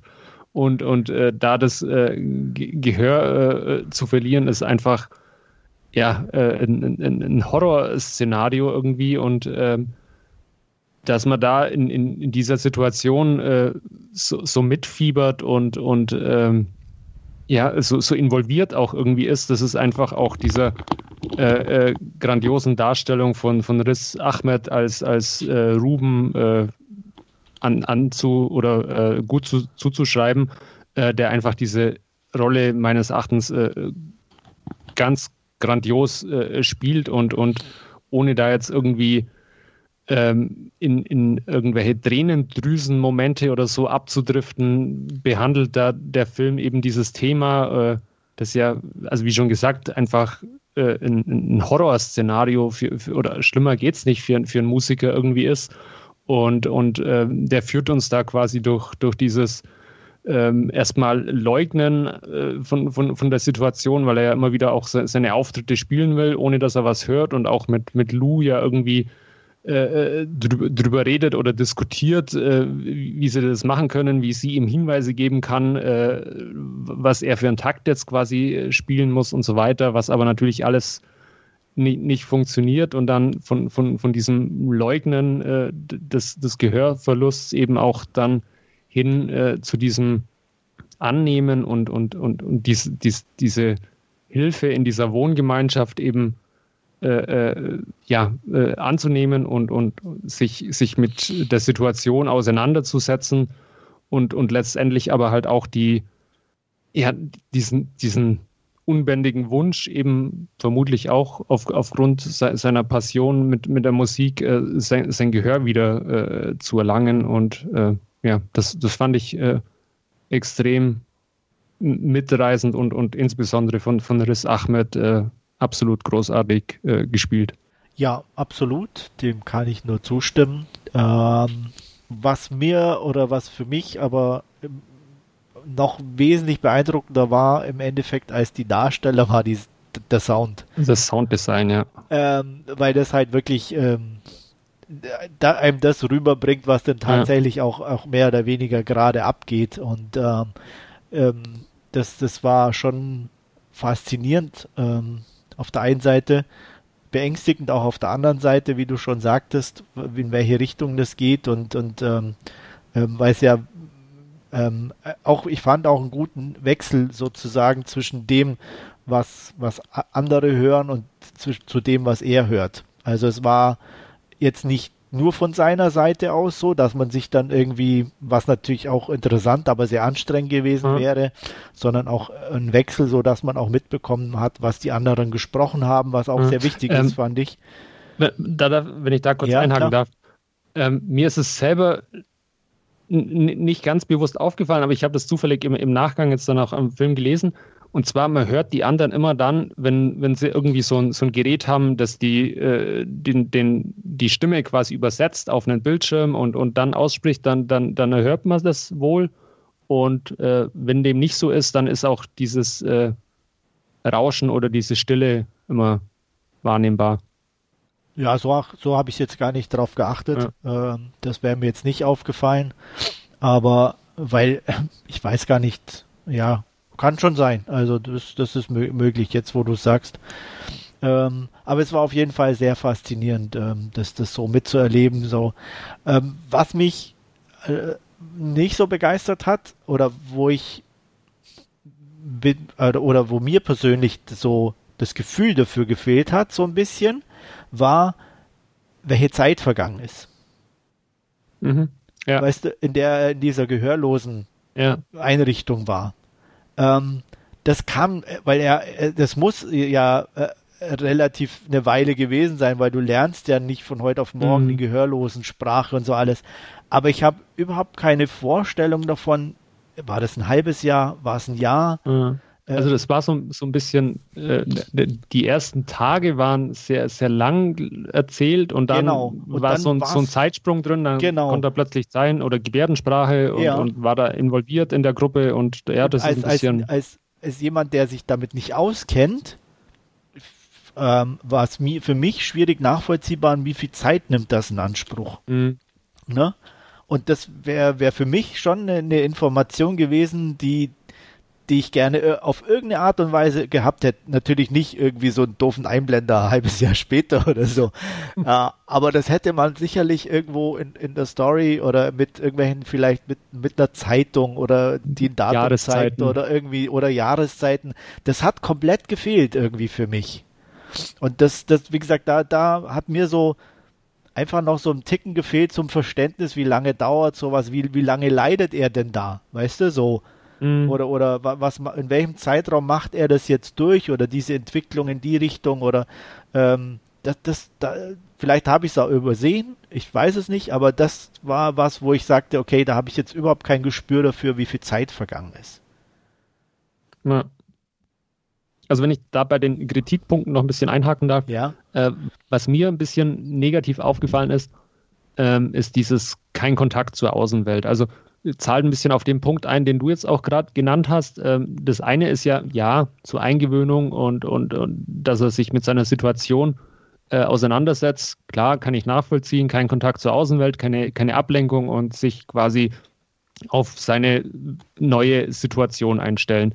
Ähm, aber wie du ja schon sagst, nimmt es ja vermutlich ein bisschen äh, äh mehr Zeit in Anspruch und ich fand es dann durchaus schon ein bisschen befremdlich, wenn er sich da auch nach, was weiß ich, Wochen, Monaten immer wieder nur an diesem PC stehlen muss, nur um mal rauszufinden, was Lulin gerade so macht. Ähm, hat, hat schon ein bisschen so einen Gefängnischarakter, würde ich jetzt ja, fast schon sagen, gehabt. das muss ich sagen, konnte ich nachvollziehen, weil ähm, das, das Problem ist ja, er ist ja Chunky gewesen. Ja. Und durch so eine zusätzliche Belastung ist die Gefahr natürlich extrem groß, dass du rückfällig wirst. Und wenn ich das auch so vom Film her, es war ja nicht eine normale Gehörloseneinrichtung, sondern die hatten ja alle Suchtprobleme. Und mhm. ähm, da habe meine ich schon auch so, dass es nicht nur da so ist, sondern auch in vielen so Einrichtungen, dass du für eine sehr lange Zeit ähm, wirklich auch komplett von der Außenwelt abgeschnitten sein musst, um dich dem zu stellen. Okay, ja. Also das konnte ich nachvollziehen. Das war eigentlich nicht so das Problem für mich. Ah, okay. Äh, ist, ist mir jetzt äh, nicht. Äh, ja. ich, hat, hat, entweder bin ich da irgendwie beim, beim Schauen drüber gestolpert, dass die alle irgendwie, also klar, äh, also Joe ich meine, dieser, ich meine, dass sie da irgendwie... Also der, der hat es de definitiv auch, äh, der, der, da wusste man es ja, dass er Alkoholprobleme hat und der hat ja auch dann seine Geschichte mal erzählt, genau. dass seine Frau und Tochter auch verloren hat, nicht wegen Gehörlossein, genau. sondern ja, wegen ja, Alkohol. Ich mein, also schon, dass da irgendwie das eben Aber deswegen dass so die jetzt war. alle irgendwie Drogen oder Abhängigkeit... Also die in diesem Sitzkreis waren, ja. glaube ich, ja. Also ich weiß nicht, ob es jeder gesagt hat, aber ich meine schon, dass es so okay. rüberkam. Ja, hat, hat das zumindest aber auch für Verwirrung dann irgendwie gesorgt, dass, dass es nicht ganz, ganz klar war, jetzt für mich zumindest. Und, und dann hat, hat natürlich dieses äh, kein Kontakt ein bisschen so einen negativen Gefängnis-Touch bei mir ja. eben ja. ausgelöst. Also wie gesagt, das war bei mir jetzt nicht so, wie gesagt, das habe ich einfach auf die Abhängigkeit äh, mhm. geschoben. Ja, da, ja damit da, in Zusammenhang gebracht, dass er da überhaupt nicht erst in Versuchung gerät und es halt auch seine Weile dauert, damit abzufinden. Ähm, darstellertechnisch fand ich auch ähm, es eigentlich gut, aber Riz Ahmed sticht natürlich raus, weil er natürlich auch die, die, die Hauptleistung tragen muss. Ähm, ja, Olivia Cook als Freundin war okay, fand ich. Ja. Ähm, sie taucht jetzt am Anfang auf und dann eine Weile nicht und zum Schluss wieder. Ähm, war jetzt aber nicht irgendwie überwältigend oder dass ich sage, sie hat da jetzt irgendwie extrem viel beigetragen. Ähm, nicht gut, nicht schlecht, aber passend, würde ich sagen, oder? Siehst du es anders? Nee, bin ich bei dir. Also das war jetzt, äh, äh ja, also wie, wie du schon sagst, äh, sie, sie ist dann ja eher in, in, zu Beginn und, und am Ende dann äh, äh präsent und, und da macht sie ihre Sache okay und gut, äh, aber ist jetzt kein, keine so herausragende Leistung und, und gibt die Rolle auch nicht her, wie, wie, sie, wie sie das Ahmed dann als, als Ruben eben hatte. Ja. Ähm, uh. Ja. Wolltest du noch? Mach ruhig. Äh, ja, äh, äh, ähm, Joe, der ähm, Leiter der Gruppe, da fand ich auch äh, äh, sehr okay und solide, aber auch da im, im, Schatten eben von, von, von, von der Hauptrolle und, und dann, ach, ich weiß nicht, wie man ausspricht, hilf mir, Andreas äh, Mathieu Amal Rick. Amalric. Ja, der äh, dann eben am Schluss eben äh, diese kleine Nebenrolle eben als, als, als Vater. Vater. hatte, fand ja. ich auch ganz, ganz nice zu sehen irgendwie. Ja, das ist ja auch ein renommierter französischer ja, Schauspieler eben. und den dann in so einer Produktion, das war schon. Genau. Hat, hat gut gepasst, fand ich. Also, das ja. ist jetzt nicht so ein normaler oder so, sondern das hat ja. noch ein bisschen, fand ich, auch gewichtet so. so. Und ähm, ähm, war auf jeden Fall ähm, eine interessante Entwicklung zum Schluss. Was mich auch von wegen interessanter Entwicklung so ein bisschen, also das ist jetzt schwierig zu sagen, weil man natürlich nicht spoilern will, aber ich fand ab einem bestimmten Zeitpunkt persönlich offensichtlich, in welche Richtung es geht. Mhm. Weil es einfach so, wie soll ich sagen, nicht nicht seinem, seinem Weltbild entsprach, was, was ja. wie es, wie es weiterging. Und ähm, deswegen auch nicht nur Weltbild, sondern auch Geräuschbild. Ja. Äh, und ähm, deswegen war für mich das eigentlich relativ schnell klar, in welche Richtung das dann gehen wird. Das fand ich auf der einen Seite natürlich schön, ähm, irgendwie so, aber auch ganz leicht enttäuschend, so irgendwie. Ich weiß nicht, wie ich das anders sagen soll. Ja. Ähm, da hätte ich mir irgendwo, ich, oder, oder, hätte ich mir noch irgendwie was, ich weiß nicht, erwartet oder keine Ahnung. Ähm, ich fand auch irgendwie das, das ähm, toll auf der einen Seite oder schön für ihn, dass er so, ich glaube, das kann man sagen, so ohne viel Rückfälle die Zeit so hinter mhm. sich bringt. Aber dadurch war es ein bisschen nicht langweilig, aber äh, in, es passiert ja halt nicht außerhalb seines Gehörgangs, in Anführungsstrichen, nicht wirklich was. Mhm. Also man muss sich da komplett darauf einlassen, ähm, dass es um wirklich um Sound geht und sonst eigentlich um gar ja. nichts. Also er, er, hat schon sehr, sehr, sehr bewusst auf, auf dieses zusätzliche Drama, glaube ich, auch, genau. auch ja. verzichtet. Was, was äh, gut ist, weiß ich, was ja. ich wirklich äh, froh auf der einen Seite froh drum war, wie gesagt, weil man das kennt man halt immer so die typischen was halt in jedem Drogenfilm oder diese ne, immer drin ist, da war ich echt froh, dass er nicht diesen Ge Ge Weg gegangen ist. Aber andererseits hat es natürlich auch so eine gewisse, ja nicht nicht Langeweile, aber aber es ist halt ohne größeren Ausschlag ist die ja. Geschichte in der der Phase so ein bisschen vor sich hingeplätschert. Ja, das, das muss man mögen. Ne? Wie gesagt, also mich hat es jetzt nicht gestört aber ich kann mir vorstellen, dass es für viele dann da an der Stelle vielleicht eher ein bisschen uninteressanter ist. Ja. Wobei es natürlich durchaus auch ein bisschen äh, Hoffnung dann auch gibt, eben dass absolut, man absolut. eben eben da mit dieser Situation eben durchaus auch, auch zurechtkommen kann und, und ja. lernen kann, damit umzugehen. Ja. Absolut. Ja. Auf jeden Fall muss ich sagen, finde ich es gut, dass er bei Prime ist. Ähm, das ist so ein Film, glaube ich, der sonst auch, wenn du den nur leihen oder kaufen könntest, äh, ich denke mal so, wird er, wird er glaube ich, ein bisschen Publikum. untergehen einfach auch. Genau. Und so. Weil, weil ich glaube, glaub, die, die, die Ambitionen, äh, wenn, wenn da jetzt Geld, also Geld für ausgeben ist ja relativ, also Prime muss man natürlich auch bezahlen, aber natürlich. Wenn, wenn, wenn da halt jetzt, keine Ahnung, 12, 13, 15 Euro für eine Blu-ray hinlegen müsstest oder so, ja würde ich es mal zweimal überlegen und würde ich mir den Film vermutlich auch, auch nicht zulegen. Ja. Ähm, was, was in der Tat äh, äh, schade wäre. Ja. Auch im Hinblick darauf muss ich aber auch zugeben, es ist jetzt kein Film, den ich mir nochmal unbedingt ja. angucken würde oder auch jetzt nicht zeitnah, sowieso nicht. Ja. Aber auch so, also für mich ist ein Film, der ist super und interessant, aber nichts, was ich öfter sehen müsste. Weil man kennt jetzt die Geschichte. Das klingt zwar mhm. doof mhm. irgendwo, das ist bei jedem Film so, aber ähm, da fehlt für mich dann so der, der Wiederschauwert ein bisschen. Ja. ja. das kann ich nachvollziehen. Also das ist äh, durchaus äh, gegeben, dass das halt eher so, so ein, einmal anschauen und, und äh, ich lehne mich jetzt mal aus dem Fenster dann für gut befinden und, und äh, das war es dann aber auch. Also er beschäftigt ja. einen dann auch hinterher noch ein bisschen. Ja, also, absolut. Also, ne, also auch so die, die Geschichte mit diesen Implantaten und so, ja. das ist ja auch schon faszinierend, dass das geht mhm. und, und, und, und wie das funktioniert und alles und äh, da, da, da habe ich mir schon das ein oder andere nochmal nicht tiefgehend, aber so mal ein bisschen kurz mal durchgelesen. Ja. Ähm, was man sonst ja nicht machen würde, wenn man jetzt nicht zufälligerweise jemanden gerade auch kennen würde, ja, genau. der, der das gleiche Problem hätte.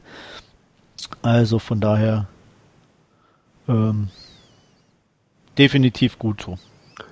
Äh, ohne zu spoilern, wie fandest du das Ende? Gut und passend, aber wie gesagt, ja. schon für mich ab einem bestimmten Punkt vorhersehbar. Vorhersehbar, ja. Ja, ge geht mir ähnlich. Also fand ich auch äh, Einfach, einfach aufgrund seiner Reaktion ja. in bestimmten, bestimmten Sit ja. also äh, in bestimmten Situationen ähm, war das irgendwie für mich persönlich offensichtlich. Also ich wäre sehr überrascht gewesen, wenn es anders gewesen wäre, sagen wir so. Ja. Ja, und, und, und äh, diese Szene am Schluss fand ich dann auch nochmal äh, sehr passend irgendwie. Die war super. Ja, ja von, von, von der Optik her, von, von, von, der, von der Darstellung her, das war ein schöner Abschluss. Ja. Gut, ähm, ja. Wie, wie, wie schaut es denn wertungstechnisch bei dir aus? Oh ja, da habe ich auch echt überlegt. Weil es ist nicht schwierig. Also die Ambitionen sind groß, der Film ist gut, ähm, aber wie man ja auch schon rausgehört hat, ich habe mit dem einen oder anderen ein bisschen gehadert. Mhm. Ähm, deswegen bin ich bei einer guten 7 von 10. Okay. Äh, ja, geht, ging mir ähnlich. Also ich habe auch ein bisschen hin und, hin und her äh, überlegt und, und äh, ähm, war initial dann auch erst bei einer 7 von 10, äh, habe dann aber jetzt äh, äh, einfach, weil, weil die positiven Seiten und, und nochmal die Darstellung von, von Riz Ahmed einfach so, so äh, wunderbar ist in dem Film, äh, habe ich das jetzt auf eine 8 von 10 hochgeschoben bei mir. Ja, hat er sich wahrscheinlich auch verdient, aber irgendwie konnte ich mich dazu nicht so ganz aufraffen. Ja. Gut, äh, ja, Stefan, ich hoffe, wir konnten, konnten das äh, Interesse, das ja durchaus schon vorab äh, bestanden hat, äh, aufrechterhalten an dem Film. Ja, durchaus, auf jeden Fall. Also klang interessant, wertungstechnisch passt es auch und somit fühle ich mich bestätigt, dass ich den angucken möchte. Und ein bisschen Metal ist auch dabei. Na dann. Ja. ja. Äh, als als, als Kom Combo fand ich die beiden schon irgendwie äh, auch witzig. Äh, gibt, der erste Auftritt fand ich super geil. Also das war genau mein Ding irgendwo. Also das war schon ähm, ziemlich Aber, äh, klasse gibt, also keine Ahnung, äh, bei Metal denke ich immer eher, eher so an Bands mit, mit vier, fünf Leuten oder so, aber so, so, so Zweier-Kombos gibt es die da bei Metal? Ja, natürlich. Schon, oder? Ich glaube, ich meine auch gelesen haben, dass es irgendwie ein, eine, eine Band gibt, die auf der die Idee basiert. Ja, okay. äh, ist die Musikrichtung, die die machen, heißt, glaube ich, auch Sludge. Ähm, okay. Und ähm, die Band hieß, Moment, das muss ich schnell nachgucken, hatte ich mir irgendwo notiert, warte mal, Jucifer. Okay. Ja. Äh, genau, Jucifer. Machen Sludge. Ja. Gut. Hätte man das auch noch geklärt. Ja, das sind halt dann so Sachen, das musste ich mhm. auch nachgucken. Wusste ich nicht. Also das sind dann eben so, wo, bei so Filmen dann echt Sachen, wo mich äh, interessieren mhm. und ähm, ähm, ich hätte die, die, äh, ich bin jetzt kein so Musikcrack, dass ich das wusste oder so, ähm, aber fand, fand ich interessant. Mhm. Ich fand ja auch dieses Wohnmobil, dieses, dieses Airstream-Wohnmobil da in, in Silber glänzend. Äh, sehr schön, ja. Mit denen sie da durch die Lande gezogen sind, äh, wirklich auch, auch sehr, sehr stimmungsvoll und schön, ja. Und dann eben da vorne hin, hin, hinterm Steuer quasi sein Schlagzeug aufgebaut, irgendwie im, im, im Wohnmobil drin, also und, und, und sein, sein Soundboard oder Mischpult da äh, über der, der Küchenzeile irgendwie angebracht oder über der, der Küchentheke. Äh, fand ich sehr witzig irgendwie und, und ja, haben, haben sie sich halt genau auf, auf ihre Bedürfnisse irgendwie zugeschnitten. Ja. Jo. Wie gesagt, soweit ich weiß, war das bei Jucifer auch so, dass die mit okay. dem Wohnmobil irgendwie unterwegs waren und so. Ah, okay. Oder sind, weiß ich gar nicht. Vielleicht sind sie es auch noch. Also äh, inspiriert quasi von, von der Band, aber die Band nicht äh, irgendwie mit, mit Hör Hörschaden oder so dann geplagt. Ähm, die sind, also das habe ich zumindest, ich kann es nicht ausschließen, ich habe zumindest irgendwann mal gelesen, dass die wohl auch für sehr laute Konzerte oh. bekannt sind. Ob ja. das sich auf ihr Gehör ausgewirkt hat, ich nehme es mal an, aber so weitgehend, dass es mit Gehörverlust behaftet ist, glaube ich nicht. Okay. Ja, ähm, dann sonst noch was zu Sound of Metal? Nicht von mir. Gut. Stefan, noch irgendwelche Fragen? Nö, aber ich liefere dann meine Meinung nach, wenn ich den geguckt habe. Mach das. Klar. Wir sind gespannt. Ja. Gut, dann äh, soll es das äh, auch gewesen sein für diese Ausgabe und äh, auch für dieses Jahr. Ähm, ich wünsche euch allen noch einen, ein schönes Weihnachtsfest und einen guten Rutsch ins neue Jahr. Ähm, und ja, wir hören uns dann spätestens im Januar wieder. Bis dann. Tschüss. Auch von mir guten Rutsch, schöne Weihnachten, auch in anderer Reihenfolge und bis dann. Ciao. Ja, schöne Feiertage, bleibt gesund und bis bald.